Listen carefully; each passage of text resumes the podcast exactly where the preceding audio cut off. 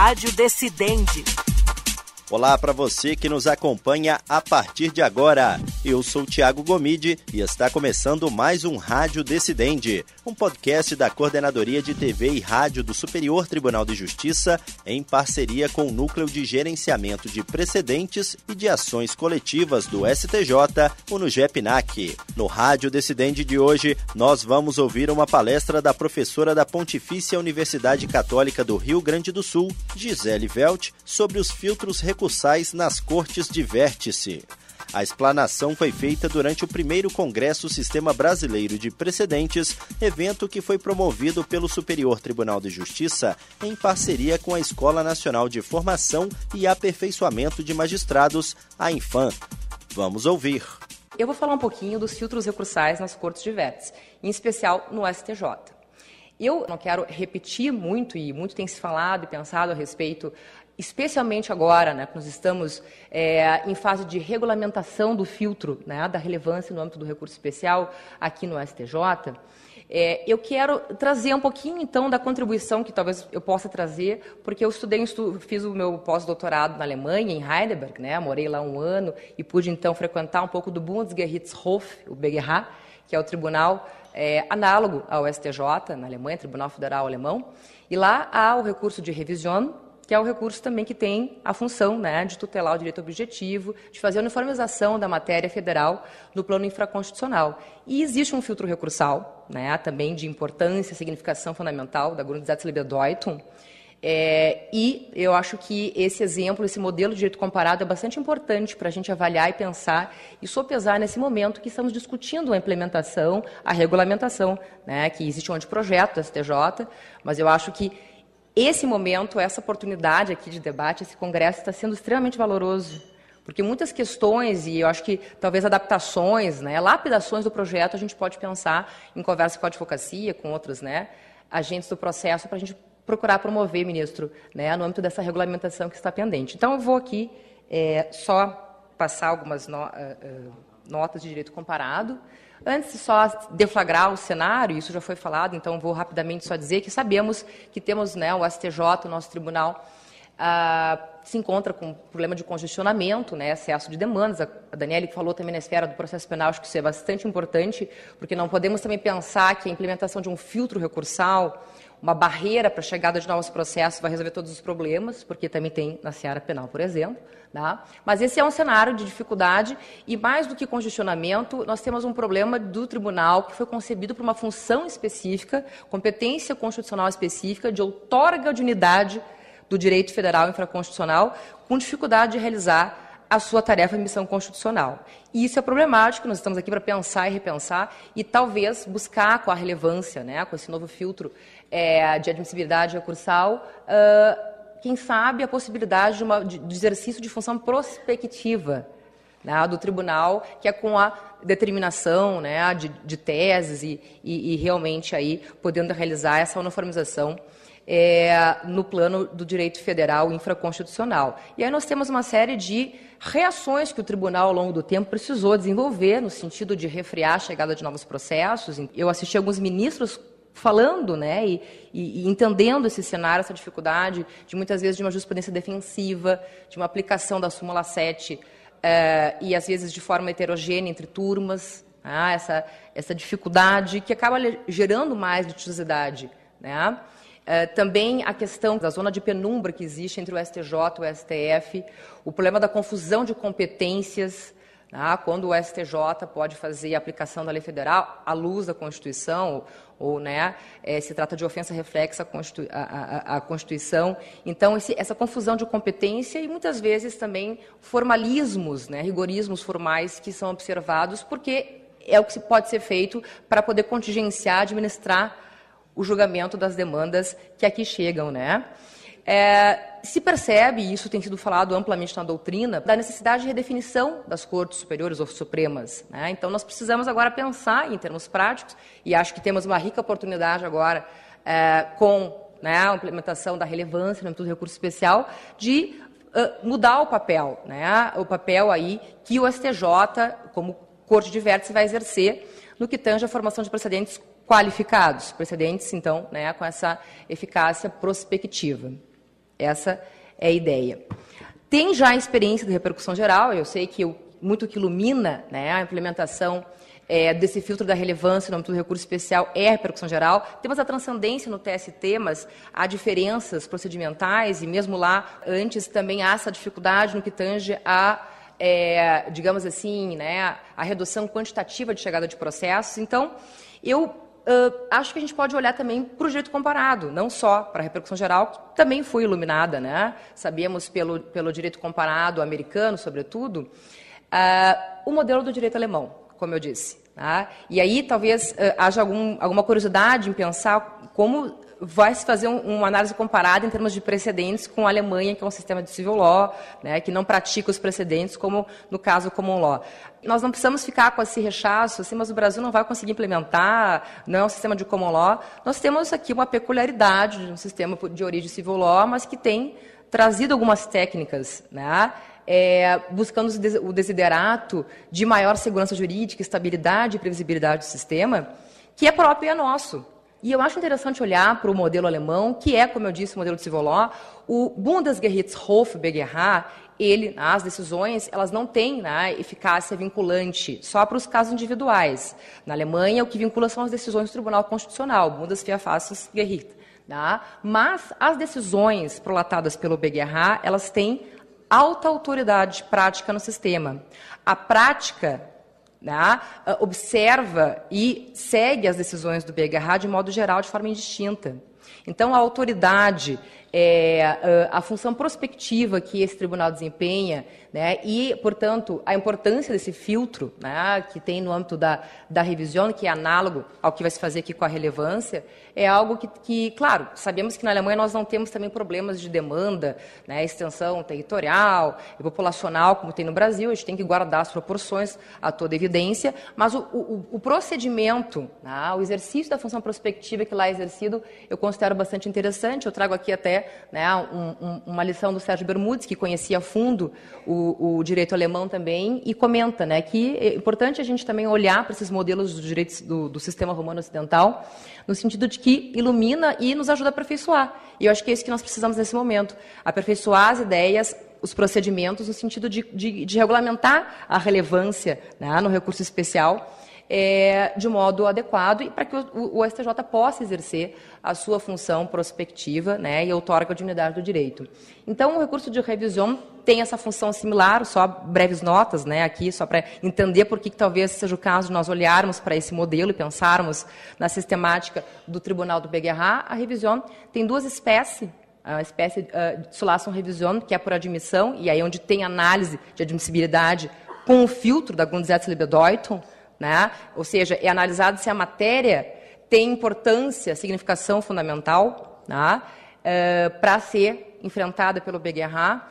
E, claro, outros dois aspectos que são também aí requisitos de admissibilidade do recurso de revisão é se há necessidade de assegurar a uniformidade da jurisprudência, e digo, pelo que vi lá e acompanhei de julgamentos quando estava lá, é, a mínima necessidade, se há um, né, um tribunal distrital que não segue alguma decisão, entendimento do BGH, já se entende que é necessário levar para o BGH, para entender por quê, para pacificar e para dar um entendimento adequado e para que isso não aconteça mais e que tenha uma aplicação uniforme.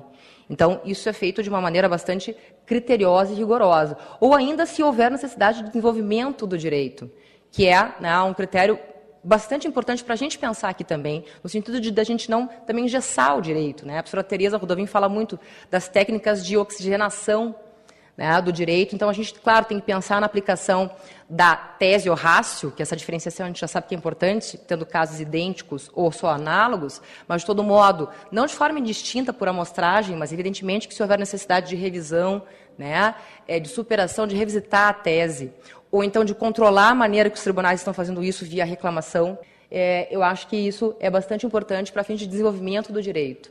Essa preocupação, essa cultura né, que vigora de modo quase que automático. Como eu disse, na Alemanha não existe um rol de precedentes formalmente vinculantes, cogente como o nosso 927, que era para ser cogente, mas de todo modo que tem essa ideia né, imperativa para que o sistema observe. Mas isso acontece pela própria dinâmica do sistema e pela própria cultura que se estabelece.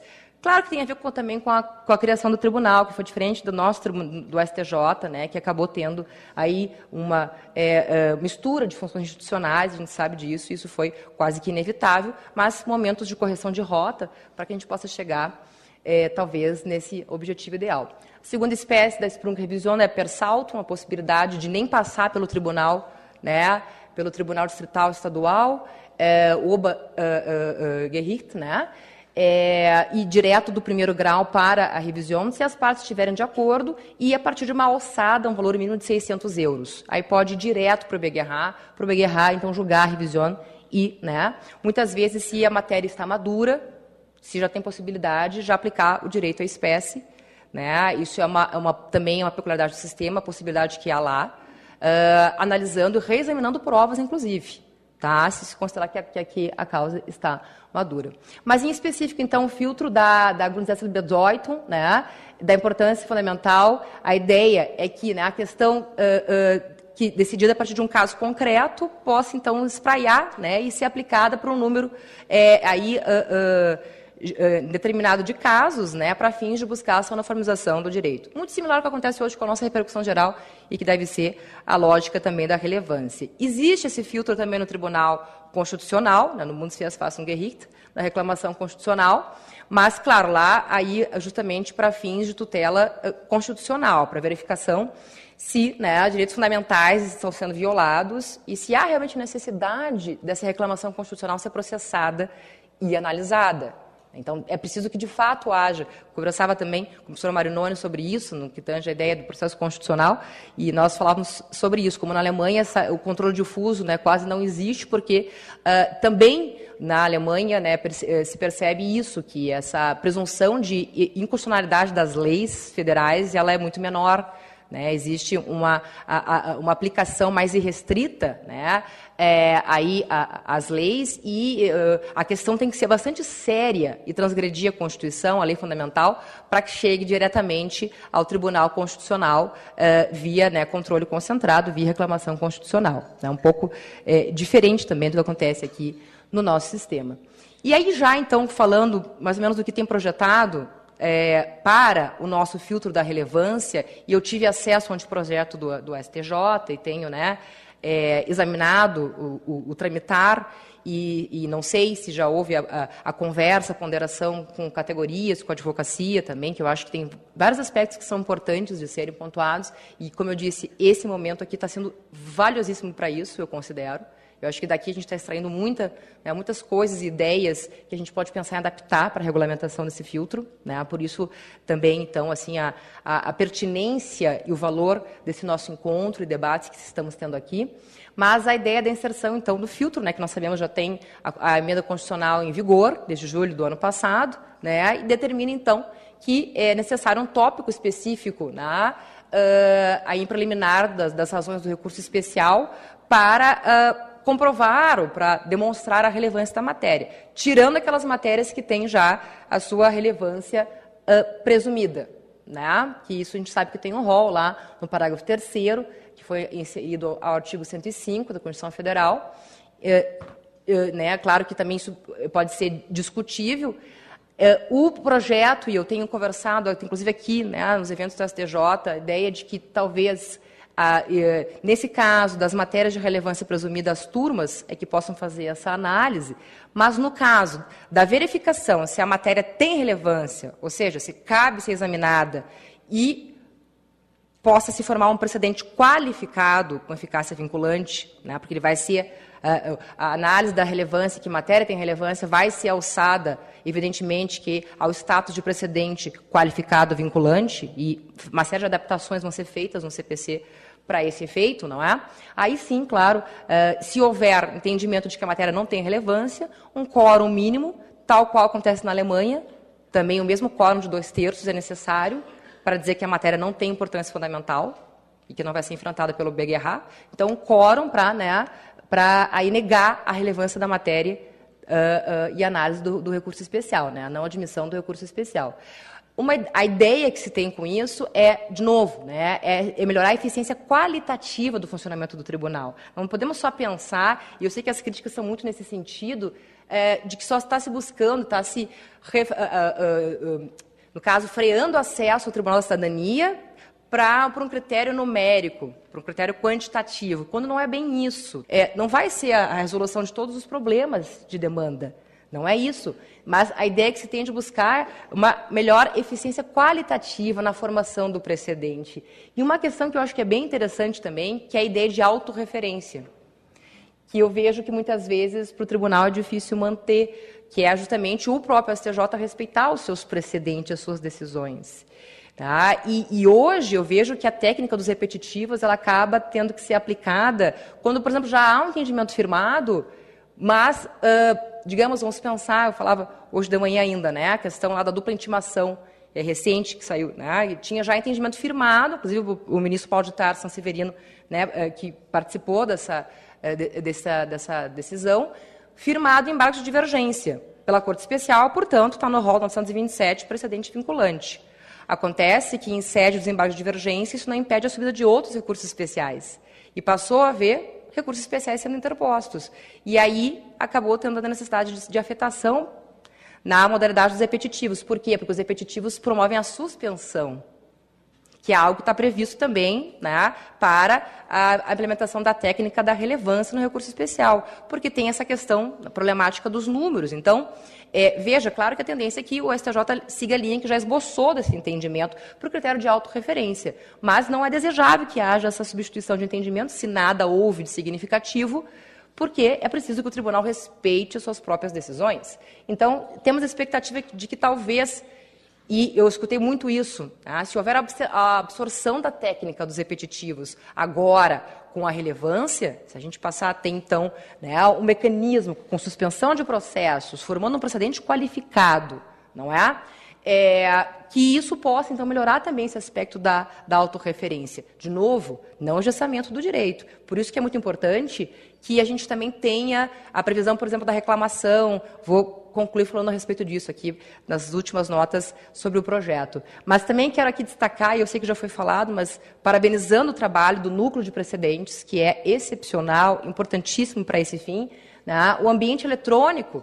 E eu acho que o que acontece hoje no âmbito da repercussão geral vai acontecer, imagino, para também o julgamento da relevância, não é? Pelo menos para votação, e que isso acontece de, de modo satisfatório. Acho que todo esse desenvolvimento tecnológico na pandemia eu vi que se intensificou com força, Uh, isso vai ajudar bastante, né? Ah, estamos otimistas com relação a isso. Esse acordo de cooperação entre o STJ e o STF, para fim de alinhamento da seleção dos temas a serem julgados e até de alinhamento, né, justamente, da aplicação se, no STJ do direito, né, formação, como diz o professor Marinoni, a formação do precedente sobre a aplicação da lei federal infraconstitucional e ao STF só o controle constitucional desse precedente, né, para acabar a superposição de funções entre as cortes, né? Então, esse bando de projeto, eu acho que agora a gente está nessa fase de apontamentos, e a ideia é trazer contribuições, justamente. Tá? Uh, algo muito positivo que tem no projeto, e não poderia ser diferente, a previsão, a possibilidade de participação de terceiros na formação do precedente qualificado, do que matéria que tem relevância e que não tem. Então, tem a previsão da, da atuação do amicus curiae, que é um poderosíssimo instrumento de legitimação democrática da decisão, porque se a gente vai falar de precedente que vincula, ilumina casos né, é, futuros, nós precisamos ter um debate prévio, um debate democrático, refletido e qualificar tecnicamente também essa decisão. Então, é, as audiências públicas também, embora não tenha visto expressamente, mas eu acredito que a ideia é viabilizar também audiências públicas na consideração de legitimação democrática da formação do precedente, tá? lá no 1035A, parágrafo 5 eu acho que seria bastante oportuno também nessa consideração. Né? Só não, tá, não está expressa, né? só o amicus curiae mesmo, o que já é algo altamente positivo. Né? E, portanto, a alçada da decisão da relevância precedente qualificado. A precedente que vincula, que vai, né, por exemplo, gerar uma série de situações que todo o sistema deve observar, dever né, do 926, a, a, a possibilidade né, de não admissão de recurso, ou não provimento direto de recurso e contrariar esse precedente qualificado, tudo que coloca uh, né, aí o precedente no, com, com força, que torna ele forte. Né? Mas algo que não tem no projeto, isso foi dito aqui, eu vou deixar para o, né, acho que o professor Fred, na sequência, também vai falar a respeito disso, eu não vi a previsão da reclamação. E eu sei que esta corte tem uma postura já restritiva, um entendimento já, né, já esboçado sobre isso, mas talvez, considerando a ideia da relevância, a ideia da formação desse precedente e a mudança do circuito desses órgãos repetitivos, que eu acho que haverá alguma né, afetação nesse sentido também, é, pensar na reclamação como hipótese né, de controle, de oxigenação da formação e adequada aplicação desse precedente tão importante, que vai ser o precedente que vai né, aí justamente definir a, a relevância, o que tem relevância, o que, que merece ser pacificado e, e, e, e sedimentado pelo STJ é, nos seus julgamentos. E, claro, a possibilidade do regimento interno do STJ, eu acho que isso vai ser importantíssimo, né? Eu sempre reforço isso, a importância de conhecer as previsões regimentais e as emendas regimentais né, para a advocacia nos tribunais superiores. Uh, mas uh, o projeto diz isso, que para a execução vai ter muita previsão regimental e eu acho que com o tempo, com a instrumentalização, as coisas vão se acomodando. Né? Porque nada melhor do que a prática e a experiência para aperfeiçoar. Essa foi, portanto, a fala da professora da Pontifícia Universidade Católica do Rio Grande do Sul, Gisele Velt, sobre os filtros recursais nas cortes de vértice. Lembrando que essa palestra foi feita durante o primeiro Congresso Sistema Brasileiro de Precedentes. E esse foi mais um Rádio Decidente. E antes de encerrar, lembra você ouvinte que este e outros podcasts produzidos pela Coordenadoria de TV e Rádio do Superior Tribunal de Justiça estão disponíveis nas plataformas de streaming de áudio de sua preferência. E você também pode nos acompanhar pela programação da Rádio Justiça. Até o próximo episódio. Rádio Decidente